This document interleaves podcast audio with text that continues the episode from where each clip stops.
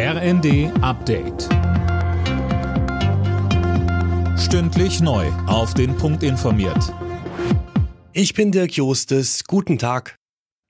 Angesichts der drohenden Gasknappheit wird weiter über eine Laufzeitverlängerung der noch drei verbliebenen Atomkraftwerke diskutiert.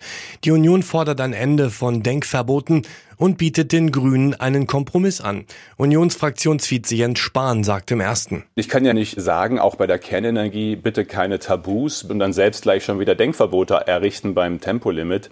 Das Tempolimit macht einen relativ geringen Unterschied beim Energieverbrauch. Aber wenn die Grünen sagen, wir machen bei der Kernenergie für ein halbes Jahr länger eine Nutzung in der Mangellage, dann finde ich, sollten wir auch über ein Tempolimit reden können.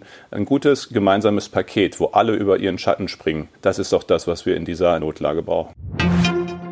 Zum Auftakt des Petersberger Klimadialogs hat Außenministerin Baerbock für ein international abgestimmtes Handeln im Kampf gegen die Erderwärmung geworben.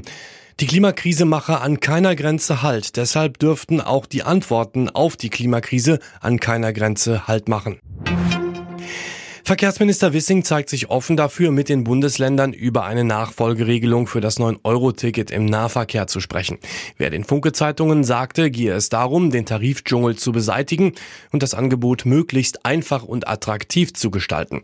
Martin Burkhardt von der Eisenbahngewerkschaft EVG mahnt aber, das diesmal besser vorzubereiten das 365-Euro-Ticket würde sich anbieten, aber es braucht Vorbereitungszeit. Personal muss aufgestockt werden, das ist dringend notwendig und es braucht eine Fahrzeugstrategie, die ist momentan auch nicht vorhanden. Zwei Jahre Vorlauf wären sicherlich gut. Sieben von zehn Beschäftigten sind auch im Sommerurlaub für den Chef erreichbar. Das hat eine Bitkom-Umfrage ergeben. Nur etwa ein Viertel der Angestellten will in den Ferien weder von Vorgesetzten noch von anderen beruflichen Dingen was hören. Alle Nachrichten auf rnd.de